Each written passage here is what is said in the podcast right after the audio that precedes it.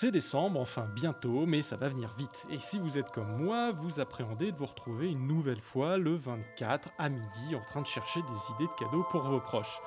Ne paniquez plus, Science est là. Alors on s'est trituré nos petites têtes pour en sortir la crème de la crème, enfin que dis-je, la quintessence de ce qu'il faut lire, écouter, voir sur les sciences et les techniques.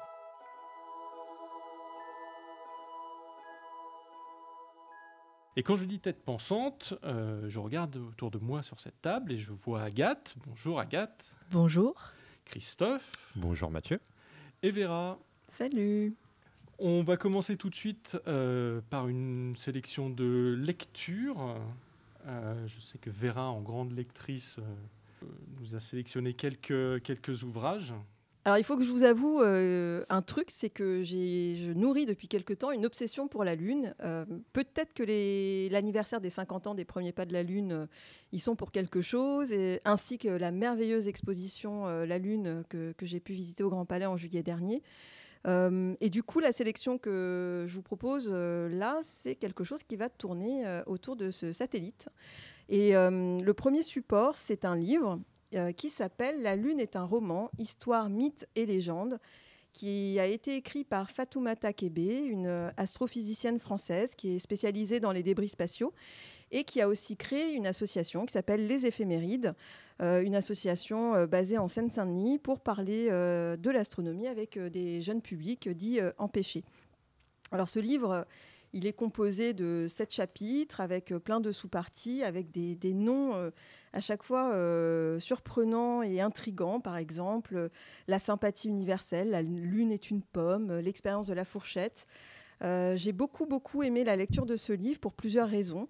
la première, c'est que bah, il est écrit de façon très très simple. Il n'y a pas d'humour un peu lourd, lourdingue. c'est c'est des récits euh, à chaque fois euh, qui, nous emmènent dans les concepts et les connaissances et théories scientifiques, mais avec beaucoup, beaucoup euh, de références à la culture populaire, à la mythologie. Et du coup, j'ai eu l'impression d'apprendre plein, plein de trucs, mais de façon hyper simple. par exemple, j'avais, j'ai découvert grâce à la lecture de ce livre que le fils de Darwin, donc le, père fondateur de la théorie de l'évolution, son fils était euh, astronome et il avait une théorie sur la naissance de la Lune qui était assez euh, particulière. Il imaginait que la Terre, euh, il y a très très très très longtemps, tournait très très très vite sur elle-même et à force de tourner très vite sur elle-même, elle, s'est allongée et puis il y a une partie qui s'est détachée et c'est devenu la Lune. Bon, évidemment, cette théorie s'est effondrée quelques, quelques temps plus tard. Mais voilà, c'est bourré d'anecdotes, c'est très, très frais, très intéressant. Et ça me fait penser à une série de livres que j'ai terminé récemment. C'est euh, une trilogie de romans de science-fiction et de, et de fantasy. La Lune est un roman, c'est paru chez quel, euh, Ah oui, alors j'ai oublié de citer la maison d'édition. C'est euh, Slatkin et compagnie. C'est pas du tout une édition, une maison d'édition traditionnellement reconnue en sciences et techniques. Moi, je ne connais pas. Ouais, mais voilà. Donc, je montre la magnifique couverture avec une très belle lune devant. Euh, et du coup, j'en étais à la trilogie de la Terre, euh, les livres de la Terre fracturée, qui sont des livres de science-fiction et de fantasy, écrits par une euh, autrice américaine qui s'appelle Nora K. Jemisin, Et cette trilogie de, romans de science-fiction et de fantasy, dont chacun des livres a remporté le, prix Hugo, se passe en fait sur notre planète Terre mais une Terre qui euh, est tout le temps en train de trembler. En fait, c'est comme si les plaques tectoniques euh, n'étaient pas du tout stabilisées. Donc, il y a des éruptions, des euh, tremblements, et c'est très très difficile pour l'humanité présente de, de, construire une vie, de construire une ville même.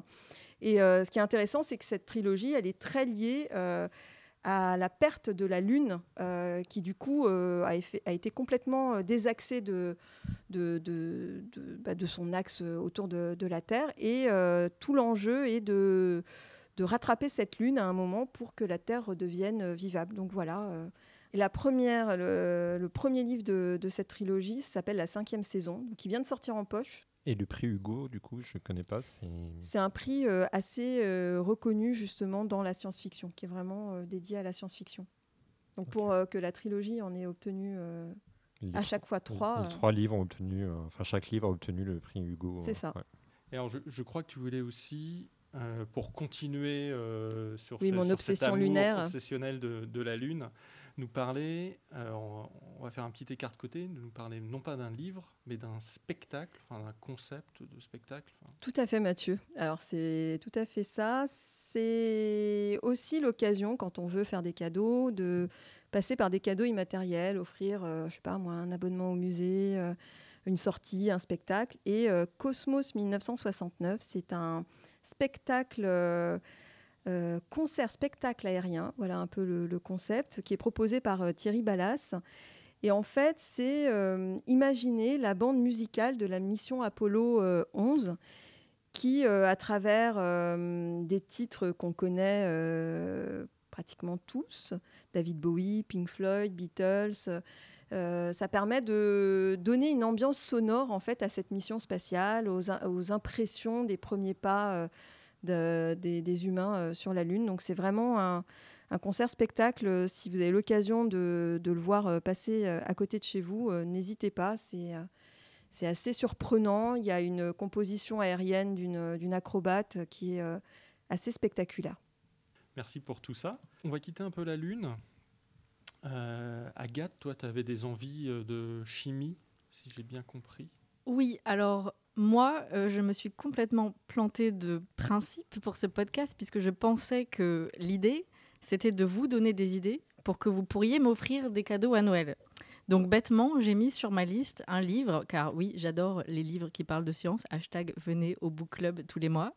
Euh, et c'est un livre dont j'ai entendu parler au colloque euh, où j'étais présente, qui s'est terminé hier, qui était sur la raconter la science.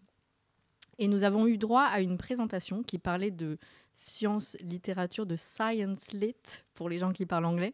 Autrement dit, de la littérature où les personnages sont des scientifiques, mais où la science ne sert pas seulement à faire avancer l'histoire, euh, et où les scientifiques sont en fait euh, des gens comme vous, comme moi. C'est pas seulement euh, le méchant de l'histoire avec des cheveux blancs et hirsutes, ou le gentil beau gosse qui sait tout mieux que tout le monde et qui va sauver la planète. Ce sont des humains. Et je voulais vous parler d'un livre euh, qui n'est malheureusement pas encore traduit en français, mais euh, bon, ça va peut-être euh, venir si il y a des gens dans des maisons d'édition qui m'écoutent.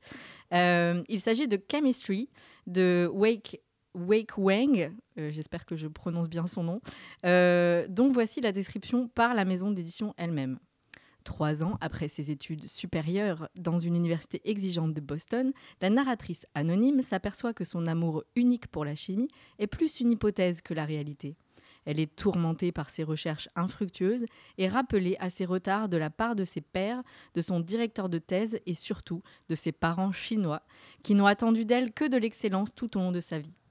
Mais il y a une autre question non scientifique qui se profile, la demande en mariage de son petit ami dévoué, un scientifique, dont le parcours universitaire est relativement dégagé d'obstacles et avec lequel elle ne peut pas débuter une vie commune avant de réussir elle-même sa carrière scientifique. Finalement, la pression monte si fort qu'elle doit laisser derrière elle tout ce qu'elle pense savoir sur son avenir. Et pour la première fois, elle est confrontée à une question à laquelle elle ne trouvera pas de réponse dans un manuel. Que veux-je vraiment? En nous plongeant au plus profond de son esprit dispersé et fouillé, voici une nouvelle voie littéraire brillante qui juxtapose astucieusement l'élégance de la science, les soucis de trouver une place dans le monde et les sacrifices consentis pour l'amour et la famille. Et donc, en fait, au colloque, euh, ce livre nous a plus ou moins été présenté comme un livre très juste et très drôle euh, de la vie en fait d'un doctorant, euh, des, des problèmes, des déboires. Euh, et donc, ça m'a vraiment donné envie de le lire. Et donc, si vous voulez me l'acheter pour Noël, euh, vous êtes les bienvenus. Le le En tout cas, message ça- est passé. Ça donne envie de se l'acheter, surtout. Alors pour finir sur cette, euh, partie lecture, euh, moi je voulais vous parler en fait d'un livre que je, viens de découvrir, qui est, est paru en, en 2018, euh, mais je l'ai eu dans les mains que, récemment. Ça s'appelle Exoplanète, c'est sorti chez Belin. Euh, alors il n'y a pas de suspense, hein, le titre dit bien ce qu'on va y trouver. Euh, c'est pas de la fiction, du coup c'est une espèce de beau livre d'images euh, scientifiques sur les, sur exoplanètes. La, petite particularité, en fait, c'est que euh, c'est fait à quatre mains.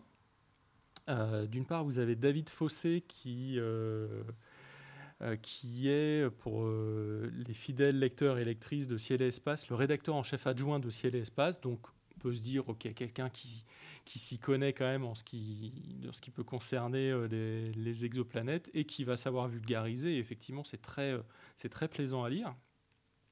Et les deux petites mains euh, à côté des siennes sont celles de, de. Alors ça, ça vous parle peut-être moins.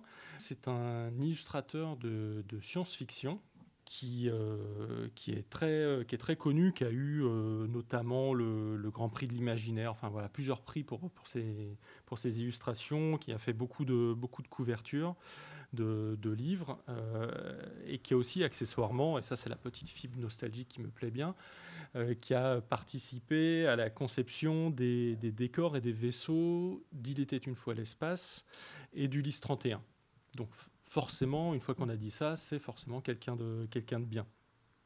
Et donc on se retrouve en fait avec ce, ce- livre qui nous explique la science derrière, l'étude, la détection, la découverte des exoplanètes, et au détour d'une page avec ces magnifiques peintures d'une diversité folle euh, de, de taille, d'apparence, de, de couleurs.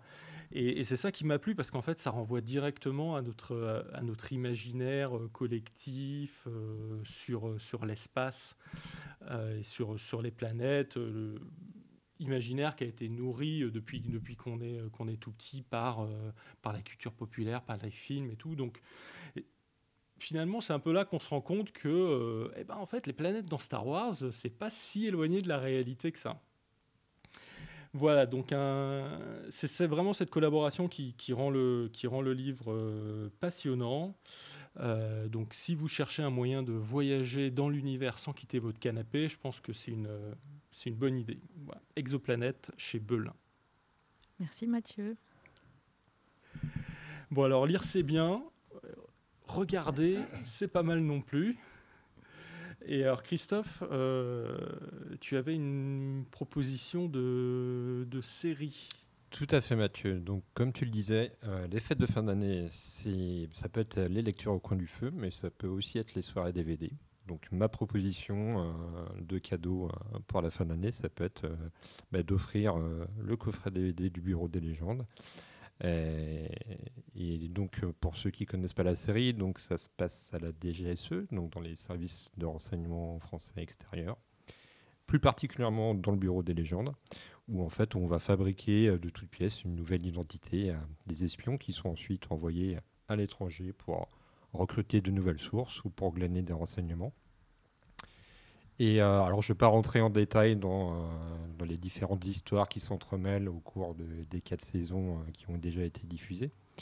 Mais moi ce qui m'intéressait c'est l'omniprésence de la technologie dans la série et donc qui est omniprésente dans les quatre saisons et plus particulièrement dans la, saison 4 avec par exemple j'ai en tête une, scène d'ouverture d'un épisode où en fait on, suit en direct un, piratage informatique et bah, on, on est dans la salle où, euh, les hackers euh, euh, codent à toute vitesse et on en est réduit nous à suivre sur une carte du monde les différents points de connexion donc ça n'a pas l'air du tout spectaculaire comme ça. Ça n'est pas du tout spectaculaire.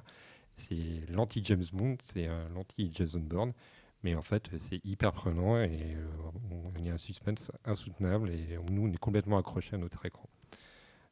Donc, donc, ce qui me plaît aussi dans le- dans l'idée de la série, c'est que malgré en fait euh, l'omniprésence de cette technologie, le fait qu'on est dans le quotidien de personnes extrêmement intelligentes, qui doivent faire passer euh, leur intérêt, euh, l'intérêt collectif avant l'intérêt personnel, l'intérêt de leur bureau, l'intérêt de leur pays. Et bien en fait, euh, tous les plans que ces espions peuvent élaborer euh, bah, foirent complètement bien souvent parce que bah, la psyché humaine reprend le dessus euh, sur cette omniprésence technologique. Et finalement, je trouve ça très rassurant quelque part.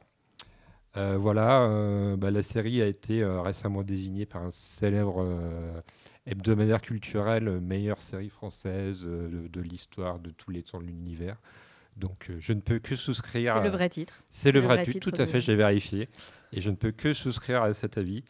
Euh, la saison 5 est déjà tournée, elle sera euh, diffusée au printemps. Euh, je crois que Jacques Audiard va réaliser quelques épisodes aussi, donc moi j'ai très hâte d'être au printemps prochain. Donc pour ceux qui n'ont pas encore vu la série, euh, séance de rattrapage pendant les fêtes de fin d'année. Et puis ça peut être aussi l'occasion, euh, bah, euh, ça peut être une bonne idée de voir la série avant ensuite d'aller à l'exposition Espion, qui est présentée à la Cité des Sciences et qui s'est apparemment largement inspirée donc, de l'univers du Bureau des légendes. Donc ça peut être une bonne idée de faire le combo, les quatre premières saisons du Bureau des légendes et ensuite courir à la Cité des Sciences. L'exposition Espion. euh, L'exposition Espion, elle, a lieu, elle est présentée jusqu'au 20 août 2020. Donc on a le temps d'y aller. Donc on a le temps de regarder la série. On a le temps d'y aller aller tranquillement, pas de problème. après. On peut se faire les quatre saisons, attendre même la cinquième saison au printemps, pas de problème.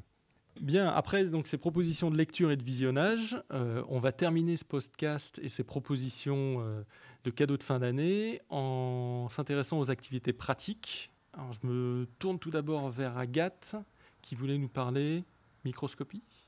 Oui, car vous savez tous que la microscopie, c'est mon dada. Euh, et Ah non, je savais pas. Moi non plus. non, vraiment, vous c'est ironique? Euh, non, c'est pas ironique. D'accord, très bien. Et ben la, la microscopie, c'est mon dada.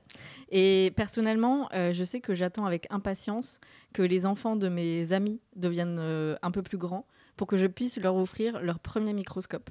Euh, et donc, je commence déjà à étudier la question. Et parmi la diversité d'offres de microscopes euh, un peu gadgets, euh, honnêtement un peu trop chers pour ce qu'ils sont, bah, je me suis demandé quels étaient les critères pour finalement acheter un microscope qui soit approprié pour les enfants. Euh, et donc, j'ai trouvé différents critères qui vont pouvoir m'aider et peut-être vous aider si vous êtes en train de un peu faire du shopping pour des microscopes. Euh, premièrement, euh, regardez les capacités de grossissement. Donc, c'est. En fait, de combien est-ce que votre microscope va grossir l'objet que vous voulez regarder C'est la fonction principale d'un microscope, hein, c'est pour ça qu'on les achète. Et c'est un atout majeur, en fait, qu'il faut regarder en priorité quand vous en achetez un. Euh, Aujourd'hui, les microscopes euh, qu'on peut acheter dans le marché euh, en consommateur normal, non scientifique, offrent des niveaux de grossissement qui vont de x4 à x1200. Euh, et en fait, pour identifier le modèle qui convient le plus à un enfant, c'est bien de se baser sur son âge. C'est-à-dire que entre 7 et 9 ans, le microscope ressemble plus à un jouet. Et donc, clairement, un grossissement qui va pas plus que x10, ça peut suffire. En revanche, à partir de 10 ans, euh, on peut commencer à regarder des microscopes qui, grossi- qui grossissent euh, x30 dans un premier temps, puis x600, x1000 si jamais euh, bah, l'enfant euh, il kiffe ça et qu'il veut continuer la microscopie. Ensuite, un autre point à regarder, c'est la robustesse. C'est-à-dire qu'il y a beaucoup de microscopes dans le commerce qui ont euh, des parties en plastique. Ça, typiquement, il faut éviter euh, et chercher un microscope qui a le plus de métal possible et qui euh, ben, tiendra le coup et les années euh, avec un enfant qui joue avec. Et puis ensuite, dernier critère, il y a le degré de difficulté d'utilisation, c'est-à-dire qu'il existe des microscopes droits, où en fait les, les modèles à tête droite sont les plus faciles à utiliser. Il y a aussi des, des microscopes à tête inclinée qui offrent une meilleure performance, mais qui sont plus difficiles à utiliser, donc à offrir à des enfants un petit peu plus grands. Et sinon, euh, pour finir, un cadeau que je m'étais fait à moi-même, euh, c'est le Foldscope. Et il s'agit d'un microscope d'une vingtaine d'euros euh, qui vous arrive en pièces. Et il faut ensuite le monter grâce aux instructions. C'est assez ludique. Et malgré sa carcasse littéralement en carton, il permet un grossissement jusqu'à 140 fois. Donc c'est pas mal. Et euh, bon, c'est pas évident à maîtriser, mais c'est très amusant à la fois à monter et à utiliser. Alors moi, je valide complètement ta proposition parce que j'ai euh, acquis un microscope dans une brocante euh, tout en métal très très lourd Oui. que j'utilise euh, avec mes deux filles, donc 5 et 10 ans.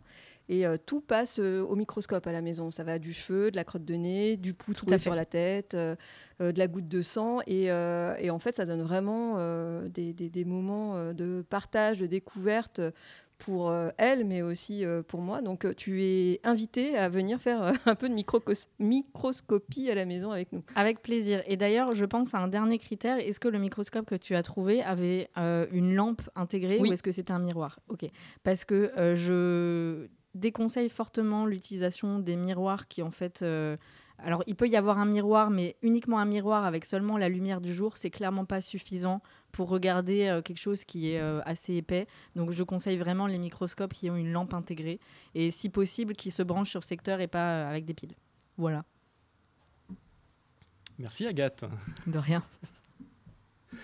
on va passer peut-être aux, enfants un peu plus grands. Oui, à nous, par exemple. Voilà, nous qui nous sommes hein. restés de, grands, enfants. Et Vera, tu voulais nous parler bah, D'un jeu de plateau, en fait, parce que euh, c'est une activité que, que je trouve sympathique à faire en, groupe, euh, tester comme ça des, jeux de plateau, et puis des jeux de plateau avec des connotations un peu scientifiques, techniques, il y en a quand même pas mal. Et moi, j'ai découvert il n'y a pas très très longtemps, en passant dans un magasin, le jeu Terraforming Mars, qui est sorti en 2018, qui a même gagné un prix à Cannes, alors pas le festival de cinéma, mais un festival de jeux de société. Et euh, l'idée du jeu, euh, c'est de construire en fait des, infrastructures euh, sur la planète Mars et de rendre cette planète habitable pour nous les humains.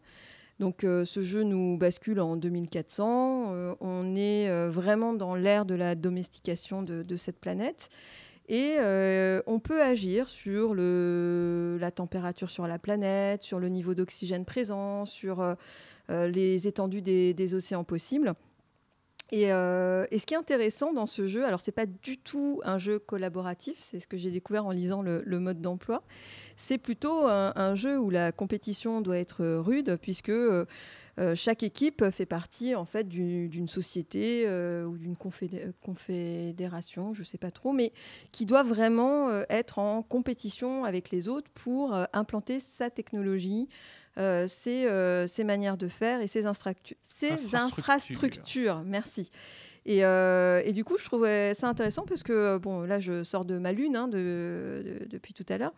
Mais ce que je trouve intéressant, c'est de mettre sur un jeu de plateau des questions qui sont quand même vachement actuelles sur l'exploration justement de, notre galaxie et sur cette volonté d'aller vers Mars qu'on nous rend de plus en plus réelle et de plus en plus palpable avec euh, des, échéances, euh, je ne sais plus, je crois que j'ai entendu 2025 euh, ou 2035 pour pouvoir envoyer des personnes vers Mars.